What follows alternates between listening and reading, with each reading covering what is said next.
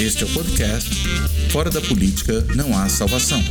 A versão em áudio do canal do YouTube Fora da Política Não Há Salvação, produzido por mim, o cientista político Cláudio Couto. Olá, este Fora da Política Não Há Salvação vai tratar de um fenômeno que parece que tem ganhado volume no Brasil recente. A gente poderia talvez dizer no Brasil de Bolsonaro, mas que ultrapassa, num certo sentido, ações do próprio governo ou do próprio presidente da República, que são manifestações de natureza nazista. Nós vimos nessa semana em que nós gravamos esse vídeo, e nós gravamos esse vídeo no dia 21 de outubro, uma manifestação na Câmara Municipal de Porto Alegre a respeito do passaporte da vacina, em que havia uma manifestante que portava um cartaz com a suástica nazista.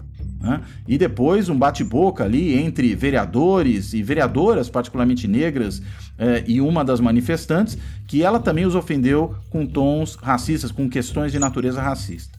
Mas não é o único caso. Na Universidade Federal do Rio Grande do Sul, nós tivemos um estudante de doutorado, doutorado em filosofia, que fez ataques, fez é, é, insinuações muito graves sobre dois namorados de alunas, né? Um deles, um namorado negro, né? De uma, de uma aluna que, que, que, que, é, que era da URGS, aliás, me corrigindo, a, o menino negro é que era aluno da URGS e a sua namorada branca, e ele fez ataques a esse rapaz, e depois fez ataques ao namorado judeu de uma outra, aí sim, de uma de outra menina que era aluna da universidade. É, mais um caso aí. Nós tivemos lá atrás o caso do é, Roberto Alvim, aquele dramaturgo que entrou no governo Bolsonaro como secretário de Cultura e que fez aquela emulação de Goebbels, até usando talvez da sua, do seu know-how dramatúrgico para encenar Goebbels numa manifestação ao país e mais do que encenar, repetir literalmente ou quase literalmente trechos né, de, de, de, falas de Goebbels para falar de cultura. Esse é um outro ponto. É o som de Wagner, não bastasse tudo aquilo, ainda é o som de Wagner. Uh, e nós temos visto também outras manifestações. Uma moça que fez aniversário também no Rio Grande do Sul, que decorou o bolo com uma imagem de Hitler.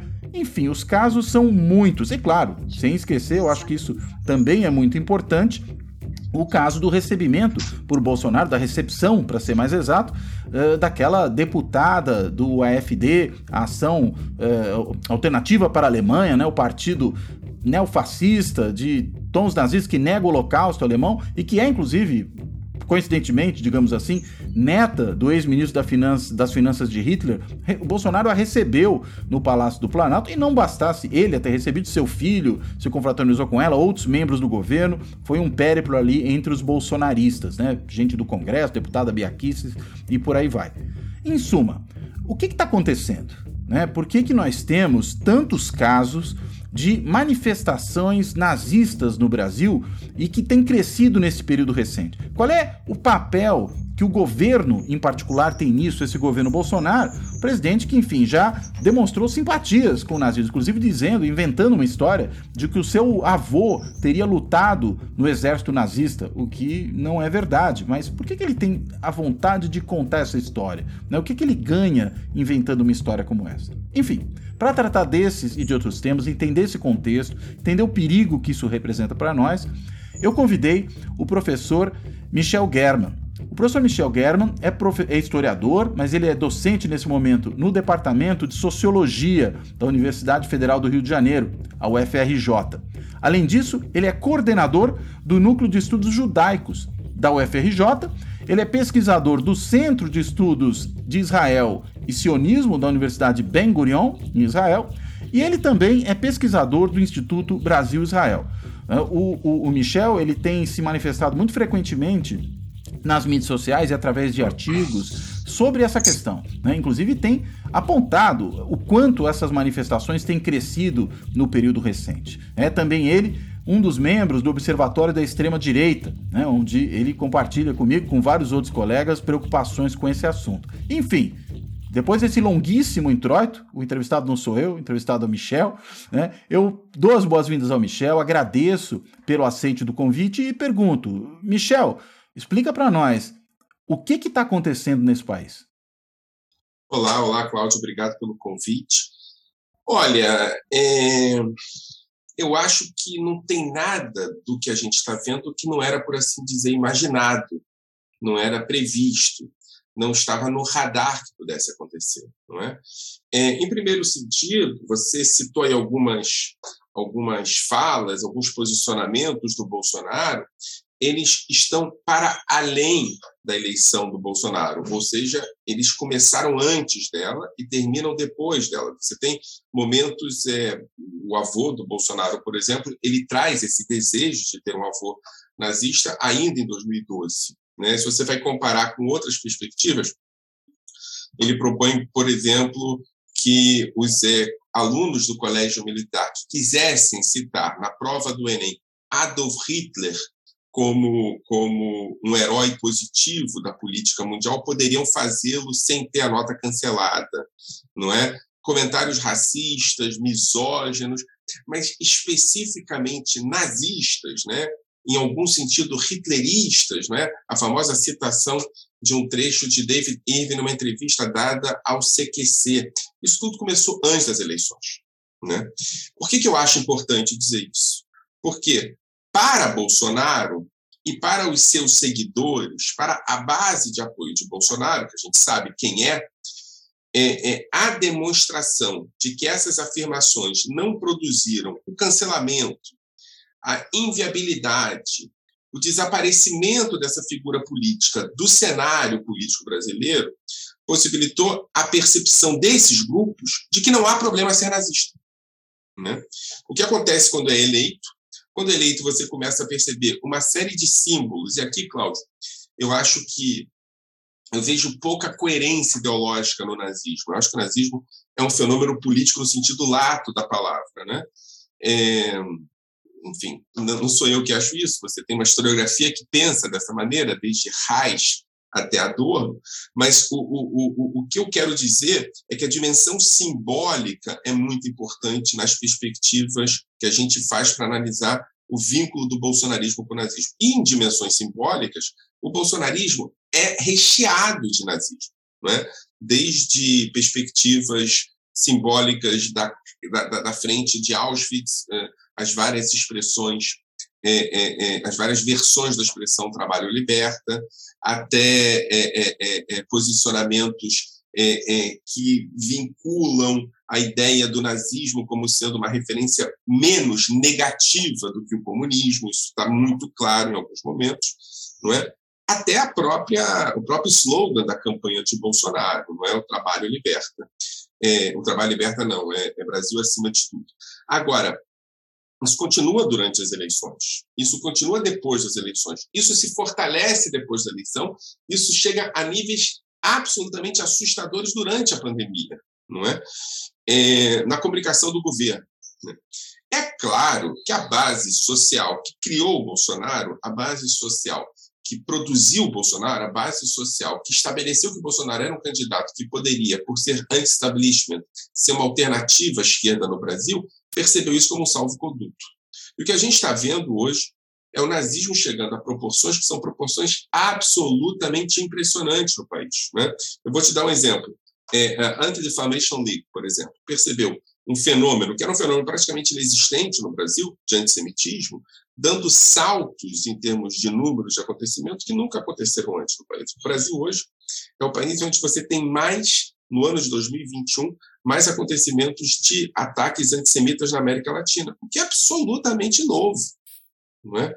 é e eu acho que isso tem a ver com esse salvo-conduto. Agora, é um salvo-conduto que contou com a participação entusiasmada é, é, é, é, da ausência dos contrapesos, não é?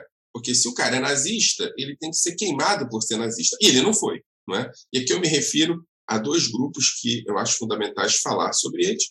O primeiro grupo é a direita liberal, que percebe um discurso nazista. E eu tenho que dizer o seguinte, o, o, o, o, Cláudio, já que você falou sobre conjuntura e tal, o discurso de Eduardo Leite, que é o futuro provável candidato a presidente da República pelo PSDB, me parece a coisa mais importante que aconteceu essa semana para entender a posição da direita liberal em 2018 e a futura posição dela em 2022. Concordo Ele não entendeu o que ele aconteceu. Ele não entendeu o que aconteceu. Ele é uma liderança política ele é homossexual, ele representa é, é, é, um posicionamento que é seguido por outras pessoas e ele se viu naquele momento como um eleitor comum, dizendo que não podia ser é, previsível o que aconteceria. Ora, perguntando, então temos que temos que é, é, culpabilizar os 50 milhões de eleitores do Bolsonaro? Não, eu acho que tem que culpabilizar aqueles que produziram outros eleitores do Bolsonaro, como ele, como Eduardo Leite, que produziu um movimento de apoio a Bolsonaro. Uhum. Né? Eu acho que esse é o primeiro movimento. A direita liberal foi salvo-conduto para o nazismo. Aliás, me não menos... só acrescentar um uhum. ponto em relação a essa fala do Eduardo Leite. Acho que, além de tudo, ele de alguma forma disse: olha, mais importante era se preocupar com a política econômica que vinha. É mais do que é com é o fascismo ou nazismo do, do candidato que, em que ele votou no segundo turno. Perfeito você me lembrar disso, porque numa resposta a Miriam Leitão, inclusive. Exato. É, é, é, é, porque ele recupera a narrativa original que produziu o apoio ao nazismo em 33. não é nem em 18. É essa narrativa que fez com que a direita liberal apoiasse Rita.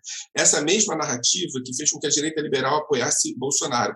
E a mesma narrativa que fará com que a direita liberal apoie Bolsonaro em 2022. Ou seja, isso dá salvo-conduto para que os nazistas que não comem com a mão, por assim dizer, que não tomam banho, saiam às ruas atacando as pessoas. Agora, não menos importante, Cláudio, e na minha opinião, mais chocante, é que, ao contrário do que acontece em outros lugares do mundo, né, como, por exemplo, nos Estados Unidos, na França, na Hungria, na Áustria, é, na Polônia, o momento em que uma extrema-direita com cores nazistas se estabelece como uma candidatura viável, há um fortalecimento do movimento de que as comunidades históricas vítimas do nazismo se colocam majoritariamente contrárias a essa candidatura, publicamente contrárias a essa candidatura. Então você teve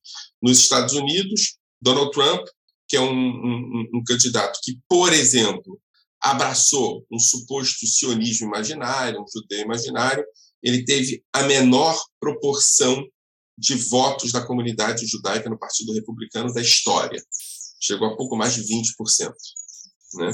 Na França, a comunidade judaica se nega a sentar com Le Pen, imagino que agora a mesma coisa com o candidato à direita de Le Pen, é, é, dizendo que o DNA de Le Pen proíbe que eles se sentem junto com a comunidade judaica. Não estou me referindo à esquerda judaica, não. A Federação Nacional Francesa. Na Hungria, a mesma coisa. Negação da candidatura de, de, de Orban, de Viktor Orban, acusando de vínculos com o nazismo. Nem com antissemitismo, com o nazismo. Né? Na Polônia, aconteceu a mesma coisa, a comunidade judaica é muito pequena, mas um posicionamento claro a favor do candidato do campo democrático. Né? Na Áustria, que talvez seja o caso mais importante de todos, né? o candidato do partido de extrema-direita se coloca no poder e tem condições concretas de vitória quando a comunidade judaica articula um depoimento histórico de uma sobrevivente do Holocausto dizendo não façam isso. O candidato perdeu as eleições. No Brasil, ao contrário disso tudo, ao contrário disso tudo, a comunidade judaica racha e institucionalmente não se posiciona publicamente contra o nazismo. Mais do que isso, abraça Bolsonaro no seu discurso, talvez dos mais importantes, que é o discurso que ele coloca o ABC da sua perspectiva, anti-quilombola, é, é, racista, homofóbica, com perspectivas de superioridade racial, esteticamente com a bandeira de Israel atrás, o que, na hebraica do Rio de Janeiro, o que pode ter produzido efetivamente uma espécie de colapso estético na acusação de que ele era nazista. Né? Como é que você vai dizer que ele era nazista ou não? Agora, veja bem, eu disse que a direita liberal foi o elemento fundamental para você entender a ascensão do bolsonarismo nazista, e digo que a comunidade é, é, das vítimas mais importantes do nazismo também foi fundamental na sua atitude. Agora, o que eu quero dizer é o seguinte: eu te dei outros exemplos, Hungria, França, Estados Unidos, etc. E tal.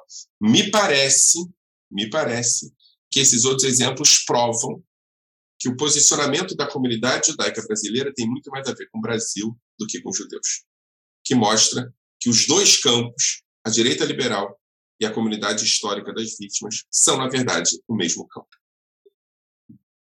Agora, por que tem muito mais a ver com o Brasil? Peraí, só para explicar um pouquinho melhor isso. Porque comunidade judaica vai ser comunidade judaica em qualquer lugar, a rigor. Né? Tem uma Sim. série de valores, uma série de princípios, uh, tem uma história, inclusive das suas próprias famílias, que se relaciona com isso.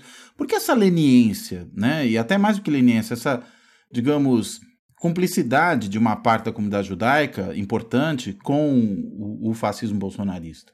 E, é, portanto, com o nazismo, né, como você aponta. Sim, eu diria que uma parte importante, porque são a parte das instituições. Institucionalmente, a comunidade judaica não reagiu. Ela reagiu individualmente, ela reagiu produzindo racha.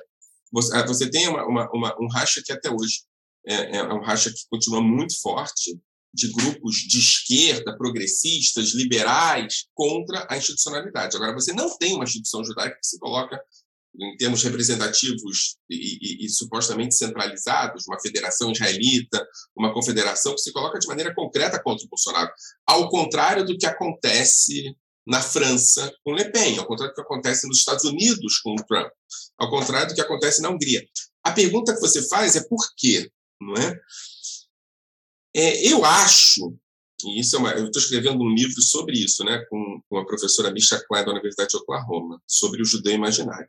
Eu acho que o que acontece no Brasil é que há a formação de uma nova comunidade judaica, que é uma comunidade judaica político-ideológica, e não uma comunidade judaica cultural e étnica, como aquelas comunidades judaicas que você tem em outros lugares do mundo.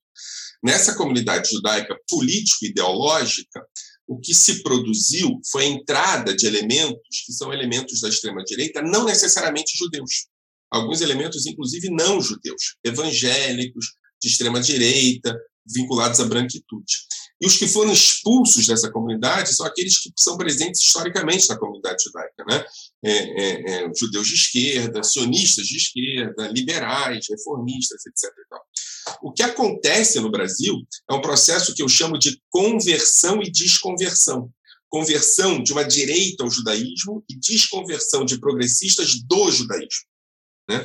Por que, que isso acontece no Brasil? Ora, eu acho que o que está acontecendo em paralelo, e eu acho que o judeu é somente um termômetro disso, nada mais do que isso, o que está acontecendo em paralelo no Brasil é que o Brasil de 2001, de Fernando Henrique Cardoso, até 2013, né, de Dilma Rousseff, é um Brasil que promove uma recuperação, um reestabelecimento, uma reflexão sobre o seu passado, incluindo grupos que são excluídos historicamente dos seus processos históricos de é, é, é, é, é exclusão social. Então, negros, mulheres, gays, indígenas começam a receber direitos que foram vilipendiados durante 150, 200 anos, alguns até 500 anos. Não é? É, é, a classe média brasileira branca começa a perceber isso como ameaça. E começa a perceber isso como ameaça, propondo a ideia de que a perda de privilégios é, na perspectiva deles, perda de direitos. E o ganho de, é, o ganho de direitos é, na perspectiva das populações excluídas, ganho de privilégios. Então, aqui você tem uma contradição de percepção. Os que estão perdendo privilégios se veem como estando perdendo direitos. E os que estão ganhando direitos são percebidos como ganhando privilégios. O que se produz é um colapso do Brasil. A ideia da democracia racial é, é, é, é que cai na percepção pública é substituída por uma democracia daqueles que estão dentro. E os que estão fora são percebidos como os que não podem gozar de direitos democráticos. Né? O que eu acho, Cláudio, para fazer de uma longa história curta, é que o Brasil teve acesso a um candidato que prometeu um novo passado para ele, que produziu um novo passado. A eleição do Bolsonaro se deu por um novo passado. Agora vejam bem, um país, veja bem, um país que é constituído a partir da ideia de país do futuro estabelece a noção de que a relação com o passado é menos importante. Importante é a comunidade de destino e não a comunidade de origem. O que acontece com os governos de centro-esquerda do Brasil é que a relação com a comunidade de origem é colocada na mesa. Eu não sei se você já se deu conta, mas a gente tem milhões, dezenas de milhões de pessoas nesse país que não têm o direito de saber de onde vieram.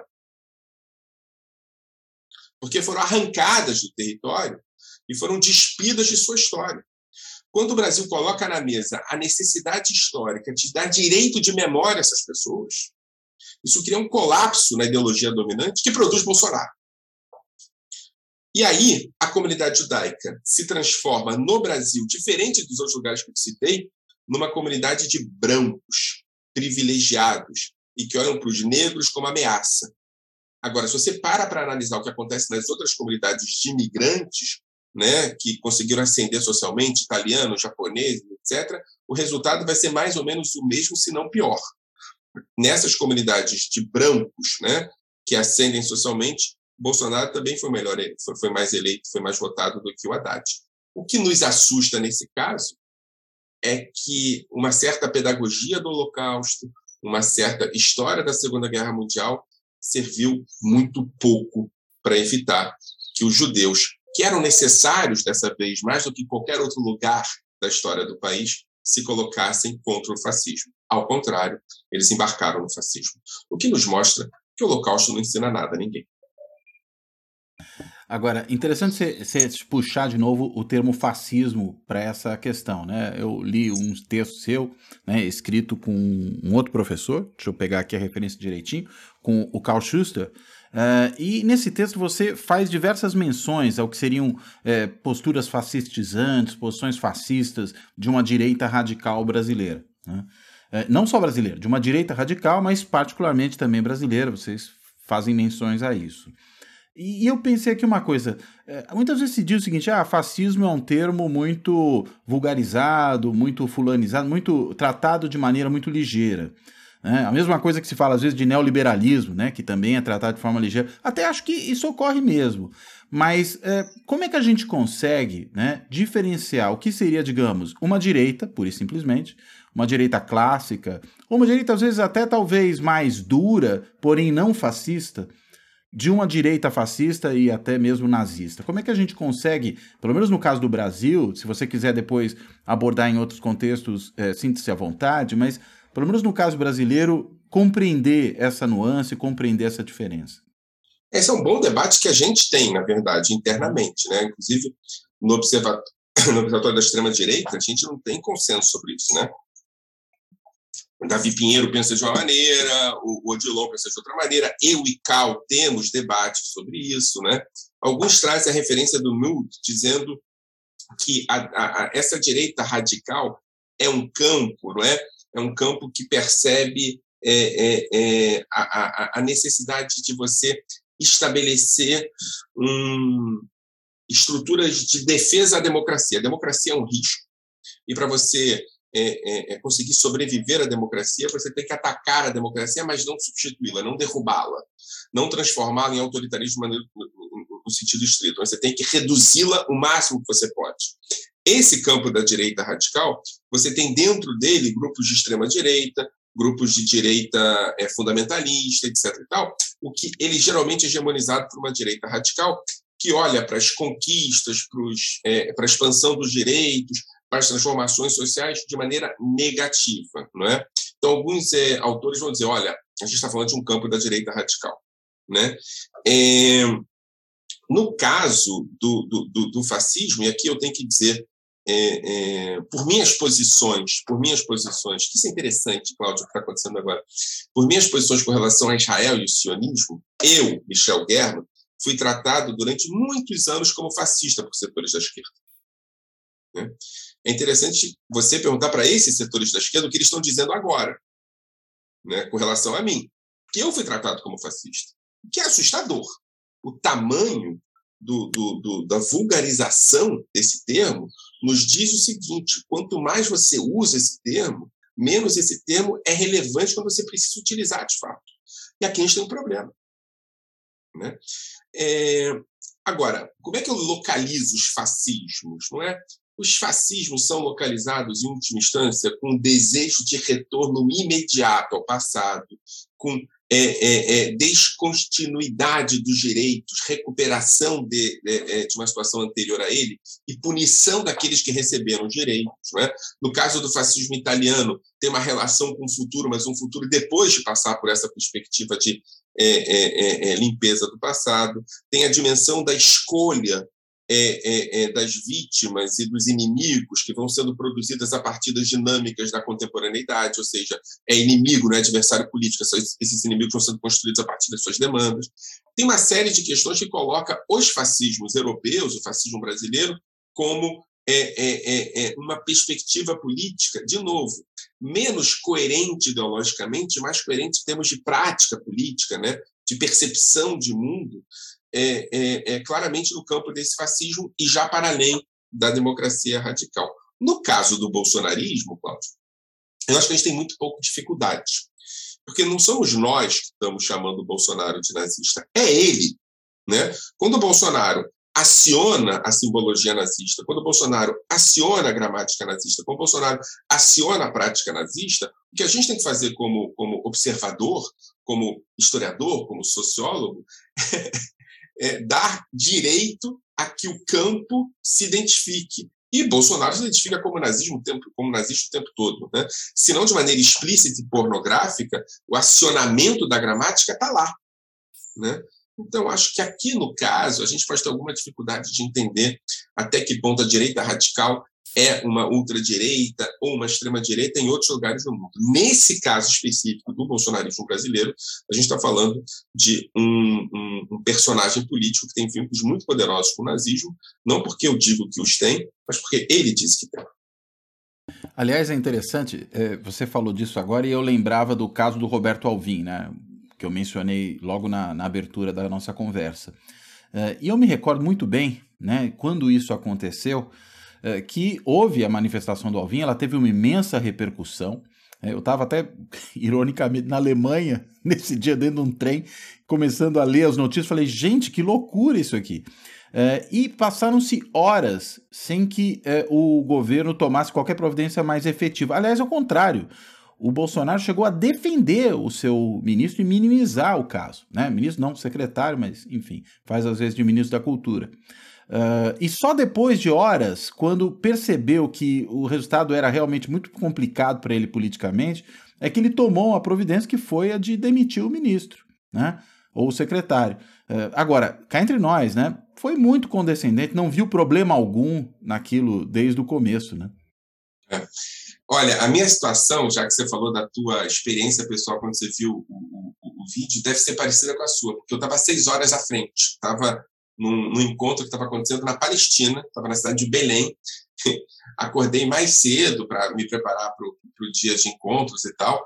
Tomei banho, liguei o computador e vejo aquela cena. Né? Eu não vou repetir a palavra que eu falei, mas são aquela, aquela palavra formada por três palavrinhas com uma conjunção no meio, dizendo é na hora, tá? Assim, ninguém, ninguém precisa ser um grande especialista em nazismo para reconhecer aquilo que estava acontecendo. E comecei a ligar para o Brasil né, que estava no meio da madrugada, e as pessoas começam a ver e começam a se dar conta do que estava acontecendo. Né? Eu tenho que dizer para você que os colegas para quem eu liguei perceberam aquilo de maneira imediata, ou seja, a gente não está falando de alguma coisa no absoluto subterrâneo. Tá? E eu acho que o exemplo do Roberto Alvim é um exemplo muito importante, porque é um exemplo que eu costumo dizer que resume o governo Bolsonaro. Né? O governo Bolsonaro, como vários grupos dessa nova direita nazista tem dois, dois, é, é, é, dois, dois lugares de prática, né? o subterrâneo e a superfície. A superfície é de galhofa. A superfície é quase que, sei lá, um cassino do Chacrinha. Né? bacalhau para todo mundo, quem quer, etc. E aí ri, chama, xinga, ofende mas é aquela coisa do sincericídio, do verdadeirão, do tio do WhatsApp. É aquela coisa assim, puta, você exagera muito. É, não, vocês são muito sérios, eu quero um brincalhão, etc. O subterrâneo é nazista. O subterrâneo é nazista. E de vez em quando esses caras ousam, de vez em quando eles vão além e trazem do subterrâneo, a partir daquilo que se chama de apito de cachorro, a ideia de que mediações entre subterrâneo e superfície são possíveis acenam para a base e constroem novas bases. Essa é a dialética. a cena para a base e constrói a estética é poderosa, é heróica. A estética, né, produz justamente o contrário do Cassino do Chacrinha, não é? Ou haverá arte né, nacional, patriótica, ou não haverá. Wagner ao fundo, a fotografia do, do, do, do, Bolsonaro, que poderia ser a fotografia de qualquer outro tirano, inclusive do Hitler, o que era no original. É tudo muito. Né? Então, de repente, aquela base da galhofa que está esperando que taquem bacalhau, olha e fala assim: putz, tem coisa séria. Aqui a gente tem a produção exata do subterrâneo tentando virar superfície. Subterrâneo tentando virar superfície. E é claro que Bolsonaro sabia do que se tratava. Ninguém contrata um secretário especial de cultura que faz isso sem assim é claro, né? E aí, desculpa usar um termo vulgar, mas aí as pessoas começam a exigir que Bolsonaro demita o cara. Limpando o cocô com bosta. Bolsonaro demita o cara. Né? É, e ele, ele reage, não sei o quê, e uma semana, o cara, uma semana não, em dois dias o cara está demitido. Né? Como se a produção estética de conteúdo fosse exclusivamente ligada ao sujeito. É claro que todo o resto continua lá. Mas eu acho, né, a gente vai ver depois o trabalho liberta, a gente vai ver depois outras referências. Mas eu acho que o que a gente. Um, um, um, é uma referência importante também é do famoso referência do, do, do daquele ministro da Educação, dizendo que tem um líder e uma nação. Né? Pô, é, é, é, olha, é um festival de nazismo. Mas eu acho que o mais importante nessa história do Rodrigo Alvim é a relação dialética entre subterrâneo e superfície. Aliás, é, importante também, acho que lembrar uma outra coisa, né? Você falou da estética. o quanto. Você, você até fez uma menção há pouco a isso, mas deixa eu só uh, pedir para a gente aprofundar um pouquinho essa questão. O quanto Israel comparece nesse discurso, né? a bandeira de Israel, em particular, nas manifestações bolsonaristas.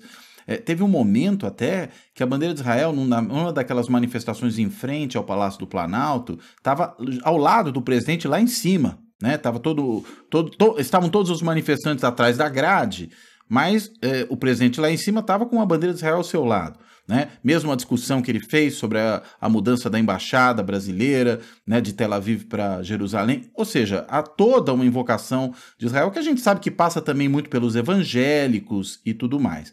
Agora, é, isso cria mais confusão ainda, né? Isso produz uma, digamos, dissonância cognitiva em relação à expectativa que se tem sobre é, um governo de perfil nazista, mas ao mesmo tempo um governo de perfil nazista que faz loas a Israel o tempo todo. Isso deixa a cabeça de todo mundo muito confuso, né? Não é novo, né, né, né, né Cláudio? Acho que não é novo. Aliás, desculpa, gente... só um último, uma última lembrança que eu tive agora. Na mesa do Eduardo Bolsonaro, quando ele recebeu a deputada da AFD, tinha uma bandeirinha de Israel sobre a mesa, né? É, aquela mesa, se você me permite, está tudo ali também, é outro hum. resumo. Uma coisa que a gente não pode reclamar do Bolsonaro é que ele não produz material de pesquisa para nós. Né? Então, vamos trabalhar essa mesa. Essa mesa, você tem, é, por assim dizer, a liderança que se encaminha para ser o sucessor do líder, conversando com uma nova comunidade internacional, que vai ser uma comunidade alternativa às comunidades hegemônicas, ou seja, o liberalismo, multilateralidade. Ali você tem a conversa de um embaixador de facto, com futuros embaixadores de facto de um regime, que é um regime que se imagina também ultraconservador e reacionário. Você tem é, é, na, no, no canto a, a, fotografia do líder, uma espécie de é, é, para o líder, né, aquela coisa do, do, do, do, do FIER se produzindo como alguém que está em todo lugar, mesmo estando ausente, não é? uma bandeira do Brasil em outro lugar, uma pequena bandeira de Israel, ali na mesa. A única bandeira estrangeira que está localizada naquele lugar é a bandeira de Israel, que é pequena. Né? Isso é importante, pequenininha. Aquela bandeira ela serve, na minha opinião, de duas formas. A primeira forma é a dimensão pragmática que você situou aí, que é a ideia do vínculo com os evangélicos. Que, Cláudio, eu, eu, eu me permita dizer, eu acho que não é só com os evangélicos. Você tem uma comunidade de de, de, de, grupos de direita radical e de extrema direita que olham para aquela bandeira com perspectivas ideológicas. Né? Eu vou me referir a eles aqui. São três além dos evangélicos. É, aqueles que percebem Israel como uma barreira contra o Islã e contra o Oriente, né? que são, é, é, é por assim dizer, os grupos orientalistas. Né? É, o segundo grupo, o grupo ultraliberal, que percebe Israel a partir de uma perspectiva imaginária do neoliberalismo, daquilo que a gente chama de startup nation, de que as pessoas tomam decisões por si, não precisam do Estado, não é? É, é, é, é são criadoras do capitalismo. Né? O terceiro grupo, o grupo da branquitude, a ideia de que Israel serve como um exemplo fundamental das comunidades de vítimas. Aqui, veja bem, Cláudio, isso, isso é uma novidade, na minha opinião. Se a escravidão produz a ideia de que é uma comunidade de vítimas não brancas no Brasil, o Holocausto, nessa gramática, produz a percepção de que é uma comunidade de vítimas brancas. Então, os judeus são, nessa gramática da extrema-direita, as vítimas brancas. É por isso que eles interessam. Não sei se você percebe, mas esse nazismo bolsonarista faz um exercício muito interessante. Ele tira o Holocausto, ele diz que o Holocausto não é deles, porque ele fala, olha, nazismo é de esquerda, se lembra disso, nazismo é de esquerda, e mantém todo o resto do fascismo. E a quarta questão é a questão do, do, dos evangélicos que colocam Israel como sendo o reino de Israel e não o Estado de Israel. Esses quatro elementos são profundamente antissemitas. Profundamente antissemitas. É o judeu como criador do capitalismo, é, o, é, é a branquitude como referência fundamental, é o judeu armado, esqueci de falar do judeu armado e violento, Israel armado e violento, é, é, é, é, é o judeu branco, né? Então, profundamente, foram utilizados historicamente contra os, contra os judeus, são os antissemitas. Então, você tem essas duas perspectivas. Israel, não é a Israel concreta, Israel contraditória, Israel de Estado, é Israel imaginária, Israel que produz uma representação sobre Israel sem contar com os judeus. E aqui Bolsonaro não pede licença para os judeus. Bolsonaro impõe aos judeus isso, promove a conversão e a desconversão. Então, é claro que, estrategicamente, né, isso cria confusão. Se fosse só aquela bandeira pequenininha na mesa, se fosse só a bandeira na frente do Planalto, é, é, é, é criava confusão entre os incautos, né? Puta, o cara tá. Agora, teve a famosa bandeira hebraica do Rio de Janeiro. Então, assim, estrategicamente é importante, ideologicamente é importante, pragmaticamente é importante. É, é, a única alternativa era que a comunidade judaica saísse desde o início, a partir das suas instituições, dizendo não em nosso nome. Quem saiu foi um setor da comunidade judaica, mas não a comunidade judaica como um todo, porque eu acho que ela também gozou do desejo da, de expressão da branquitude brasileira de dar um basta à expansão dos direitos. Agora, uma, você, no, no, seu texto, né, com Schuster, você aponta diversos aspectos uh, do que caracterizaria o fascismo, né, para tentar entendê-lo. Você mencionou agora há pouco um deles que é muito importante, que é esse mito do passado. Né? Aliás, você usa também uma discussão importante que é a da ideia de mito. Né? E a gente sabe que o Bolsonaro, inclusive, é chamado de mito pelos seus fãs mais ardorosos. Eu entendo também que tem um aspecto que acho que está presente no texto de vocês, mas é, eu, eu vou aqui explicitar de uma outra forma. Acho que ele não está talvez dito da maneira como eu vou falar, mas está posto ali, que é um irracionalismo de base.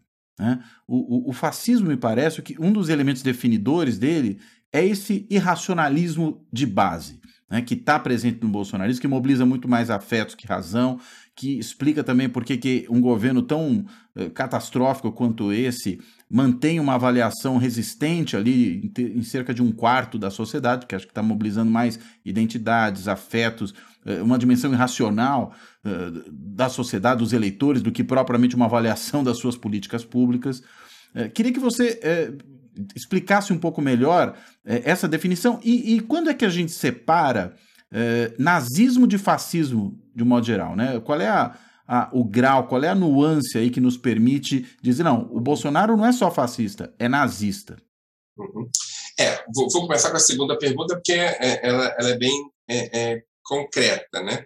O fascismo e o nazismo têm a mesma natureza política. O nazismo é uma forma de fascismo a partir dessas perspectivas, da racionalidade, da associação com vínculos poderosos com a massa, a ideia do desejo e a ideia da mobilização das paixões, a produção de inimigos imaginários e concretos para a manutenção de uma identidade, a produção da violência como alternativa concreta de solução de questões. A gente está falando da mesma coisa. O nazismo tem uma dimensão que é uma dimensão explícita de antissemitismo. Porque, veja bem, aqui tem um problema. A gente está numa crise desse conceito, tá, Cláudio? Uma crise bem interessante do conceito de antissemitismo. Porque o antissemitismo tem pouquíssimo a ver com judeu, tal qual o racismo tem pouquíssimo a ver com negro, tal qual a misoginia tem pouquíssimo a ver com a mulher. O vínculo que eles têm, é daí que eu tiro o conceito de imaginário, é com o judeu imaginário, com a mulher imaginária, com o negro imaginário. É? A produção que se faz sobre. Não é? Historicamente, o antissemitismo foi visto como o ódio ao judeu, que, na verdade, produziu políticas que solucionassem a questão dos judeus. Né? Mas, como análise, o ódio não é aos judeus, é a percepção que se tem dos judeus. Agora, de onde é que vem essa percepção que se tem dos judeus, que é importante entender tanto no fascismo quanto no nazismo? Ela vem de dois elementos fundamentais. O primeiro elemento é o elemento da degeneração. Esses caras promovem degeneração. E aqui pode ser a degeneração do sistema, no caso dos judeus, pode ser a degeneração sexual, no caso dos homossexuais, pode ser a degeneração econômica, no caso dos comunistas. A ideia de degeneração, a ideia de que estava tudo bem, esses caras chegaram e apareceram estavam, e, e começaram a ficar mal, tem a ver com o vínculo com a modernidade, sabe? A ideia a ideia de que o que a modernidade é no sentido mais lato da palavra. A modernidade é a possibilidade de inclusão de pessoas que estavam fora, né? No sentido o que é modernidade, né? Pegando o Cal Polanyi, a modernidade é a expansão de direitos para pessoas que não tinham direitos e que entraram de maneira é, é, na perspectiva econômica na produção. Então você começa a dar direitos, você começa a ver pessoas, né? As pessoas exigem direitos e as pessoas fazem parte dessa comunidade política que não havia antes. Né? Essas pessoas, os, para usar o termo do Norbert Elias, os newcomers, né? os que chegaram depois, são vistos como degeneradores. Né? tudo bem, era tudo perfeito. Putz, esses caras chegaram. Então vamos pegar, vamos botar uma marcha, uma quarta marcha para o passado. Vamos dar uma rede quarta, rápido. Né? É aquilo que o, o, o chama de é, é, revolução reacionária. Revolução típica da modernidade, ele fala, não, a revolução é para trás. Né? Então, essa é a primeira questão. A segunda questão é, é, é, tem a ver com conspiração, e aqui é fundamental. Né? Conspiração, que, que, vem da mesma origem. É, no caso da conspiração judaica, é a ideia de que essas transformações tão rápidas, que estão acontecendo tão é, é, é imediatamente ao nosso redor, são resultado da presença de pessoas que aqui não estavam, né? É, é, que aí tem aquela e que não deveriam de... estar, né?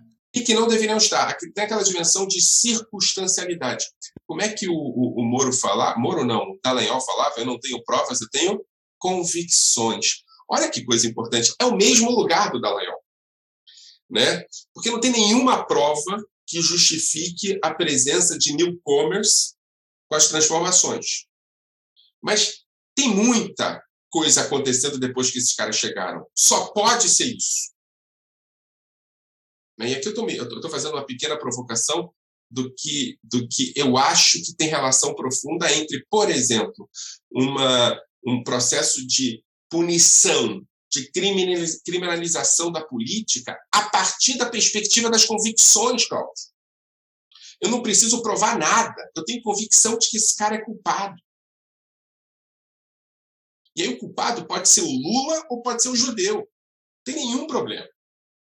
O problema é que eu tenho que respeitar as minhas convicções. E aí você cria a conspiração. A ideia de. E aqui é antissemita, mas também pode ser jesuíta, mas também pode ser é, é, é, outro grupo que não estava e começou a estar, como, por exemplo, os maçons. É, a ideia de que esses caras não estavam e estava tudo bem. Quando eles chegam, fica tudo mal. Essa noção de conspiração é fundamental. E aqui eu retorno à tua primeira pergunta, estou misturando as duas, eu já peço perdão, mas é, é a tua primeira pergunta, o que, que, que é isso? A conspiração tem a ver com uma referência não racional, de desejo de destruição, de medo, daquilo que a Isabela Calil chama de pânico moral. A ideia de que para responder essas questões eu preciso matá-los como piores, como baratas, né? É, é, mas não faz nenhum sentido, não importa, eu tenho convicções, eu tenho irracionalidade, eu tenho desejo e desejo moral de destruição daqueles que me produziram mal. Né? É por isso que eu acho, né, e aí eu vou, vou fazer uma segunda provocação com relação à Lava Jato, para depois voltar à sua última pergunta. É, é, é, é por isso que eu acho que é fundamental entender essa noção de convicção e provas para você entender a ascensão do nazismo no Brasil. A ascensão do nazismo no Brasil se deu por conta do salvo-conduto a provas. Eu preciso, para odiar o outro, ter convicções. Eu não preciso mais provar alguma coisa. Para punir o outro, eu não preciso mais provar alguma coisa. Eu preciso só ter convicções. É impossível que um cara de esquerda não seja ladrão, que um negro não seja degenerado, que um judeu não seja conspirador. Por quê? Porque eu acho que é impossível. A Lava Jato abriu a porta desse inferno. Desse inferno. Por fim, ah, mas por que você fala que o Bolsonaro é nazista e não fascista? Não sou eu que falo, é o Bolsonaro que fala. Assim, eventualmente ele pega um cavalo para andar é, é, no, no, no, no, palácio lá do, do, Planalto, anda de cavalo, etc. E tal, tem uma motociata. Eu começo a perceber que também tem referências a uma estética fascista, mussoliniana, essa coisa da moto, do cavalo, está tudo lá. Mas se você para para ver, em termos de frequência, em termos de acionamento, em termos de utilização, é a estética nazista que segura o Bolsonaro, e não a estética fascista. É a dimensão da alteridade como inimiga. É as, são as frases nazistas utilizadas o tempo todo. Não é? é? é por isso que eu acho que aqui. E eu acho que isso é um trabalho fácil para historiador e para sociólogo. A gente não precisa ter muita dúvida, é só escutar o campo. Aliás, interessante isso que você está dizendo. É, no, no, no teu texto, com Schuster, você também é, define, num dado momento, o que seria o mínimo fascista. Né? Isso. Ou seja, aquilo que permite que nós entendamos exatamente do que, que nós estamos falando. É, então, usando essa ideia do mínimo fascista, os elementos que permitem a sua identificação, como é que a gente pode aplicar isso para entender o Bolsonaro? E aí, inclusive, é, acho que nem vou pedir para você repetir, você já falou, inclusive o entendendo como nazista, sobretudo nessa relação com o outro, né? Inclusive, diria, né, o fascismo italiano tinha muito menos preocupação com a questão, por exemplo, dos judeus do que o nazismo. Né? Acabaram entrando também, mas eh, inicialmente não era um, um problema exatamente para eles. Né? Mas passa a ser um problema, né? Uhum. Se você começa a discutir. Lá, pega o filme O Jardim de Viscontini, que é um filme hum. que mostra isso acontecer. Os judeus né, se viam como parte da solução e não do problema. Né? É, passa a ser um problema porque, gramaticalmente, porque, no fundo, o fascismo não tem problema com a gramática antissemita. E a gramática antissemita está no mínimo fascista, no mínimo fascismo, que é basicamente a ideia de produzir. E veja bem, eu sei que é difícil entender isso, eu estou tendo problemas sérios políticos com isso que eu vou falar agora, mas. Estou tendo, né? É do jogo, né? É do jogo. É, é, é... Mas vincular, vincular a vítima direta à definição do discriminador é um problema epistemológico. O discriminador não tem o direito de vincular a vítima direta. Ele, ele ataca a vítima direta porque ele vê na vítima direta, né? Estou usando aqui a, a categoria do William Reich, ele vê na vítima direta aquilo que ele imagina que ela seja e não aquilo que ela é. Né? É, então, quando você produz uma relação entre a vítima direta e o objeto do seu ódio, você está produzindo uma relação que tem a ver com você e não com a vítima direta. Né? Por que, que eu estou falando sobre isso, Cláudio? É, é, por que, que, o fascismo italiano não reagiu às demandas do, do, do fascismo alemão de perseguição aos judeus, no, no, caso, no caso das leis raciais? Né?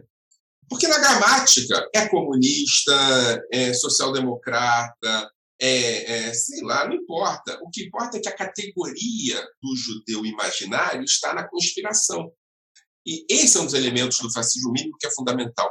A noção de produção de inimigos a partir de uma percepção conspirativa, e não a partir da política. Né? Na, a ideia da, da, fora da política não há solução está aí.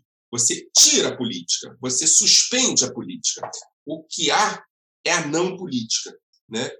E você está falando muito do Bolsonaro, que é o nazista, mas tem um outro cara que é um fascista, talvez um fascista clássico, né? um fascista é, é, que andaria muito feliz por Roma nos anos 20, um fascista que, que, que, que gostaria de participar das motocicletas, que é o Sérgio Moro. Né? É, é, é, e aí, sem acionar as dimensões mais é, é, gramaticais do nazismo, especificamente, a ideia da punição, a ideia da conspiração, a ideia do ódio, a ideia da produção da violência, a ideia da convicção anterior às provas. está falando aqui de uma dupla que produziu o que a gente está vendo no Brasil. É o fascismo e o nazista. Quem ganhou o debate político foi o nazista, que me preocupa muito sobre o Brasil. Aliás, interessante você trazer o Moro para essa conversa, né? Porque a gente, lá no começo, apontou aquela relação entre um certo neoliberalismo brasileiro, uma direita liberal no sentido econômico, pelo menos, né? e, e, e esse, mais do que flerte, né? esse apoio, de fato, ao fascismo na eleição do Bolsonaro, que inclusive não gerou arrependimento em uma boa parte dela. E no Moro, eu diria, tem um outro, eu, eu costumo chamar isso de uh, doença infantil do liberalismo tupiniquim né? É, esse lavajatismo, essa crença na punição como uma punição que vai nos sanear, né? vai produzir uma limpeza, vai gerar tudo de maneira muito mais adequada, né? que tem uma sutileza, num certo sentido maior, claro, comparado com a brutalidade explícita do Bolsonaro, mas que também, na prática, produz uma violência muito grande. Né? E realmente, você tem razão, abriu as comportas a sutileza é relativa, né? Uhum. Eu, eu acho que tem algumas falas ali que são falas que são. Primeiro, adoraria que fosse Tupiniquim. É uma pena que não é Tupiniquim, até porque produziu um fortalecimento do genocídio indígena no Brasil. Né? É, ah, isso sim, é um você tem razão. É, isso um sem dúvida nenhuma. Não é o que aconteceu mesmo. O que aconteceu com o relatório da, da CPI, por exemplo, a ideia de que você não pode chamar de genocídio genocídio, porque olha só, eu já vou falar sobre Moro, tá? Só aproveitando a brincadeira com o Tupiniquim. É, o que aconteceu no relatório da CPI é que o debate não era sobre genocídio. Assim, eu vou dizer para você, tá, é, é, Cláudio? Eu acho que houve genocídio no Brasil, inclusive em relação a políticas deliberadas de produção de morte de grupos específicos não indígenas. Tá? É, se a gente pega Manaus, a gente pega na pandemia, particularmente. Na pandemia, na, tá, não, pandemia. Não, não de forma mais ampla. Não, na pandemia. Se você uhum. a palavra genocídio é outra palavra que a gente tem que discutir, porque tal qual Sim. o fascismo tal qual o nazismo, quando chega a hora de utilizá-la, a gente fala que está forte demais, né? Exato. É um problema, né? É, e enfim, tem a questão, desculpa, só te interromper aqui, da estratégia jurídica, né? Até que ponto a tipificação de genocídio é uma coisa com chance de prosperar depois nos tribunais ou não, que acho que foi uma preocupação de muita gente ali, inclusive da Silvia Steiner, né? Na, Eu acho que foi uma estratégia espetacular tratar o debate como crime contra a humanidade que possibilita a ida direto ao Supremo Tribunal e depois ao Tribunal de Raia. Tá? Eu não estou uhum. discutindo isso, não. Uhum. Estou discutindo o debate público sobre o relatório antes do relatório. Né? A ideia de uma edição de um editorial do Globo dizendo que o genocídio é um exagero para falar de Bolsonaro. Tá? É, é isso que me importa, a ideia, a ideia de que o presidente da CPI fala assim, não houve genocídio. Se ele dissesse, a gente tem uma estratégia jurídica aqui, que eu acho que é acertada, tá? eu acho que é acertada, eu acho que seria um equívoco manter o, a coisa Agora, a preocupação, se você pega para escutar o presidente da CPI, se você pega para escutar é, é, o editorial do Globo, que eu tenho que saber quem escreveu aquele editorial, se bem que vocês sabemos de quem é a mão que está ali, né? mas é, tem a ver com genocídio indígena. Tem a ver com a ideia de que o genocídio indígena, o reconhecimento do genocídio indígena, colocaria o Brasil em outro lugar em termos de percepção internacional. Isso é perigoso para os negócios. Além disso, a visibilidade do indígena permite, ou a invisibilidade dele permite, a narrativa menos apaixonada de genocídio. Eu quero dizer é o seguinte, é que o genocídio indígena é menos visto e por isso é mais possível que ele continue sendo produzido. Que o indígena não é tão humano na perspectiva desses produtores do seu genocídio, a ponto de se falar em genocídio. Isso é muito grave. Isso é muito grave. Tá? Isso tem a ver, Cláudio, com a ascensão do nazismo no Brasil. Porque, assim, ó, é, é, em algum sentido, é claro, o Moro come com, com garfo e faca, se veste é, é, é, de paletó, tem um certo, né? Como é que esse cara passou no concurso público de professor? Eu não sei, porque os erros em português dele são erros absolutamente acachapantes, mas vai conversar com professores universitários de vez em quando, senta na mesa e nos ataca como inimigos da nação. Alguns deles, inclusive, tiveram que apagar a fotografia depois. Mas tem alguns elementos ali que são elementos muito importantes. Né?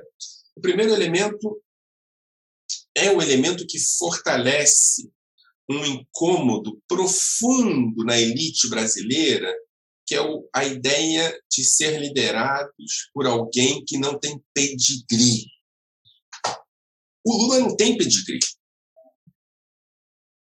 O Lula veio de um lugar onde qualquer um que a gente vê na rua hoje pode ter vindo. Isso atrapalha. O, o, o, o, o, encontro do Lula com, com o Moro lá na, na, na, no, no, tribunal foi um encontro que eu acho que sai da civilidade. Né? Assim, a civilidade não no sentido mais radical da palavra, mas a ideia de que ele mostra provas que são de jornal e que não tem prova, uma assinatura que não é. A civilidade no sentido liberal, ali foi desequilibrada, ali não teve contrapeso, ali é convicção versus prova. Né? Eu acho que estava tudo muito claro muito claro. Eu acho que o embarque das elites no lavajatismo do Moro, que tem outros lavajatismos, eu não quero também colocar tudo no mesmo barco, produziu a ascensão do Bolsonaro já no início da Lava Jato. É, tratar o Moro como fascista é tão importante quanto tratar o Bolsonaro como nazista. É isso que eu quero dizer. E por que, que esse liberalismo gosta disso?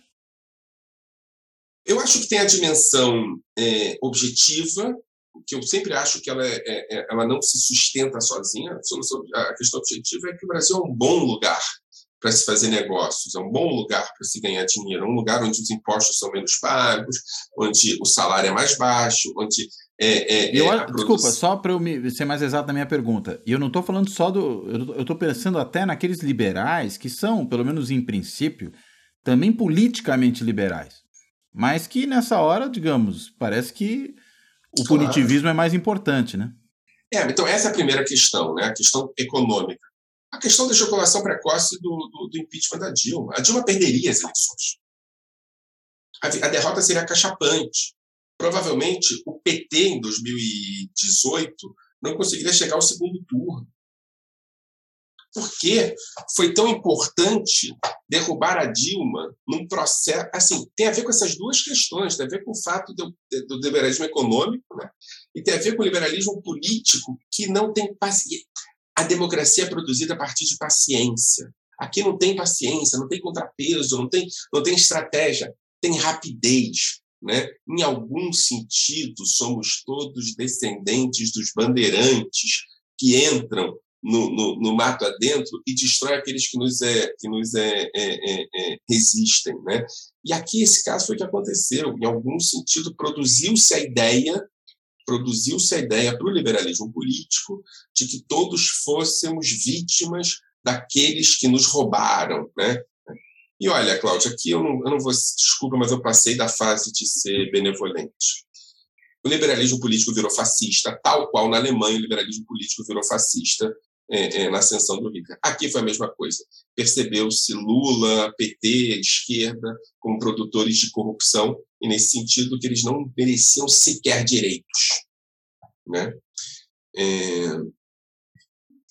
Na Alemanha, dividiu-se os professores universitários. O texto do, do, do, do diário de Victor Kemper mostra isso. Entre fascistas e antifascistas.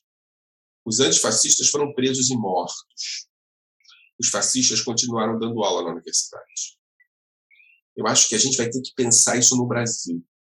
A gente tem uma capacidade, uma possibilidade concreta aqui de entender que o fascismo não é aquele cara que tem um dente comprido, que cospe sangue e que mata as pessoas é, à noite, etc. Então, o fascista pode usar guardanapo na mesa, pode continuar dando aula de filosofia na Universidade do Rio Grande do Sul. O fascista pode dizer que entende, né, mas fecha o olho quando vê a dimensão punitivista que produz provas a partir de corrupção, a partir de convicção. Eu acho que isso é o nosso grande aprendizado.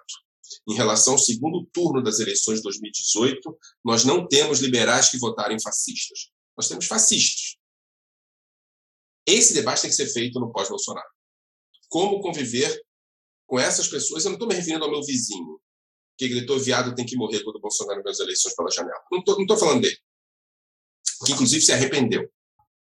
Que talvez seja falando, ignorante demais, né, para entender. Se arrependeu, eu veio falar com... Eu entrei no elevador depois das eleições, o cara, o cara dia anterior tinha falado do viado tem que morrer. O cara me dá bom dia. Eu acho que é isso, essa sociabilidade do bom dia. Eu falei, bom dia, não, eu sou viado, minha filha é viado, minha mulher é viado, todo mundo aqui é viado. Se viado tem que morrer, vamos. É, é, é como conviver? Você falou isso, isso para ele? Falei, imagina, a gente está. mas, mas ele se arrependeu, ele se arrependeu disso. Quem não se arrependeu foi Eduardo Leite. É, que falou, não consegui perceber.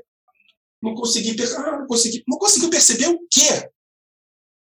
Que ele estava mentindo quando ele falou que quem procurava corpos mortos pela ditadura militar era cachorro? Não conseguiu perceber quando ele gritou para uma deputada que não estuprava ela porque ela não era é, é, bonita o suficiente? Não percebeu o quê? Eu não estou falando do nazismo, porque eu não estou exigindo que Eduardo Leite leia um livro sobre nazismo. Eu estou falando de uma pessoa que tem uma opção sexual que o coloca numa dimensão de, de, de, de, de capacidade, é, é, é, é, de sensibilidade, que pelo menos ele entenda que hoje, quando o Bolsonaro fala para uma deputada que não vai matá-la porque ela não é bonita o suficiente, que amanhã ele vai pegar um, um, um salsichão numa, numa, numa feira agrícola do Rio Grande do Sul, coisa que ele já fez, e falar: Isso aqui é para o seu governador. A gente está falando dessa pessoa. Eduardo Leite, olhe e fala o seguinte: você não percebeu o quê? Então, Eduardo Leite é um liberal que votou no fascista? I'm sorry. Eduardo Leite é um fascista. Ah, ele pode deixar de ser fascista? Pode. Esse é o debate que a gente tem que fazer. Hum. Mas se não tiver reconhecimento, se não tiver a ideia de que eu reavalio o que eu fiz, eu não percebi os sinais porque eu não tive capacidade disso, a gente está numa situação dura. Eu acho que o pós-Bolsonaro tem que ter o quê de Nuremberg no Brasil? Então, para a gente fechar essa conversa, eu vou fazer uma pergunta aproveitando esse gancho do, das últimas coisas que você falou, em cima de algo que também está abordado ali no, no seu artigo, que é essa questão de como nós combatemos isso, né? Como é que nós superamos o fascismo, como é que nós o evitamos, qual é o caminho que nós precisamos traçar para superar essa situação e evitar que ela volte. É, inclusive porque, né, você mencionou aí de novo o caso do Eduardo Leite, e acho que há um, uma coisa muito importante a ser dita, né? É, mesmo após quase três anos de governo Bolsonaro, com tudo que ele produziu, ainda há quem diga que, ah, mas se for Lula e Bolsonaro em 2022, a gente não sabe o que fazer, votarei nulo de novo, ainda me orgulho de ter votado nulo em 2018, é, coisas do tipo né? De novo, estabelecendo aquilo que eu entendo que é uma completamente falsa simetria, né? A gente está falando de uma polarização completamente assimétrica aqui, né? A democrata de um lado e a antidemocrata do outro, mais do que antidemocrata, fascista de outro, ou ainda nazista de outro. É, é incrível como passou o tempo e há quem ainda relute em reconhecer o erro que cometeu, diferentemente do seu vizinho. Primeiro, eu quero dizer o seguinte: você não deve me conhecer politicamente a ponto de eu, de eu dizer o que eu vou dizer como uma coisa natural e, e, e, você não perceber que é natural. Mas eu não sou exatamente um eleitor das internas do PSDB, tá? É, é, mas eu quero dizer a diferença fundamental entre a fala do Dória e a fala do Leite. Tá? Isso é importante para a gente entender essa sua pergunta. O Dória falou, errei, não percebi. Ele não falou não tinha como perceber, ele falou não percebi os sinais, que é absolutamente distinto do que o Eduardo Leite falar, não tinha como perceber os sinais. Tinha como perceber e não percebi. Eu acho que é, é, a construção né, é, é, é, de um campo antifascista no Brasil urge de ser feito. A gente tem que começar os debates, tem que começar a construção, tem que começar a, a, a, percepção de que é fundamental conversar com as pessoas que não são do nosso campo, que são de outro campo, tem que convidar Dórias para o debate, tem que exigir de leites posicionamento, tem que perceber quem ainda não entendeu e quem é que pode entender. A gente tem que sair das nossas bolhas e construir diálogo com aquelas pessoas. Não com as pessoas que ainda votam no Bolsonaro, mas com aquelas pessoas que têm medo de uma alternativa que não seja a alternativa que elas querem. A construção da ideia de que o segundo turno das eleições é um segundo turno que pode evitar o fascismo é fundamental. E evitar o fascismo significa votar no antifascista, seja ele quem for. Né? Eu estava conversando outro dia com um colega, eleitor do Bolsonaro no segundo turno, é, e ele ficou muito impressionado quando ele fez uma pergunta e eu respondi de maneira absolutamente direta. Ele falou: Olha, entre Bolsa, no segundo turno entre Bolsonaro e Amoedo, em quem você votaria, Michel? Eu sempre estanejava, falei Amoedo. E iria para a rua fazer campanha para Amoedo. Tá? E olha, isso não tem nenhuma, nenhuma simpatia política ideológica, Amoedo. Nada, zero. O Amoedo, para mim, é tão é, é, é, é, ausente de simpatia contra o Bolsonaro, na minha perspectiva pessoal. Mas o Amoedo é um antifascismo nesse momento. Né? Eu acho que o voto antifascista, a política antifascista, o isolamento do bolsonarismo e dos bolsonaristas é fundamental. Né? É, eu vou exagerar, Cláudio Couto. Eu vou dizer assim, ó, tem uma pessoa que precisa ir à rua, fazer autocrítica e pedir desculpa no Brasil que não é o Bolsonaro. O Bolsonaro não vai fazer isso. Isso não está na gramática política dele. Não se pode é esperar é Sérgio, isso dele, né? Não se pode esperar. Porque ele é nazista. É Sérgio Moro e seus aliados. Né? Ah, mas também não pode esperar isso. Eu não espero. Mas os aliados do Sérgio Moro precisam ir para a rua entender que entre punitivismo e justiça é preciso ficar com a justiça, mesmo que o punido seja seu inimigo. Essa é a gramática política que a gente tem que utilizar. A ideia de que a política tem que ser o lugar do combate ao fascismo e não da produção do fascismo. Né? Eu acho que esse é o exercício que a gente tem que fazer, estudar mais sobre o nazismo, estudar mais sobre o fascismo e perceber que sempre há alternativa ao fascismo. E sempre que há alternativa ao fascismo, você não vota e não se coloca, você vota no fascismo. Muito bom. Excelente, Michel. Impressionante. E eu diria de tirar o fôlego essa conversa. Obrigado. Olha, quero te agradecer muitíssimo. Se você ainda quiser fazer alguma consideração final, fique à vontade, né? Mas enfim, ou se quiser simplesmente se despedir, deixo com você a palavra aqui antes de dar. Eu agradeço, agradeço o convite. Estamos publicando alguns livros por aí, eu vou ficar informando a você para você passar para as pessoas se tiverem acesso. Alguns deles são sobre esse tema, de maneira muito específica outros são uma análise mais dos 10 imaginário no bolsonarismo, mas são, fica à vontade para me convidar para ver se eu gostei muito. Obrigado. Que ótimo. Muito obrigado, Michel. Bem, quero reiterar o meu agradecimento ao Michel, reforçar a importância da gente prestar atenção em todas essas questões aqui que ele levantou, do risco que nós corremos e do que é preciso fazer, né? Do que está diante de nós e que requer muito trabalho, requer muita preocupação mesmo e requer autocrítica de quem ainda não a fez e pior, né, continua reiterando seus próprios erros. Mas, enfim, dito isso, eu agradeço, claro, a quem assiste o canal do YouTube, a quem ouve o podcast, reitero também, já que eu estou reiterando um monte de coisa aqui, o convite para que as pessoas visitem o site do Fora da Política Não Há Salvação na Carta Capital. E dizendo tudo isso, eu me despeço. Até a próxima.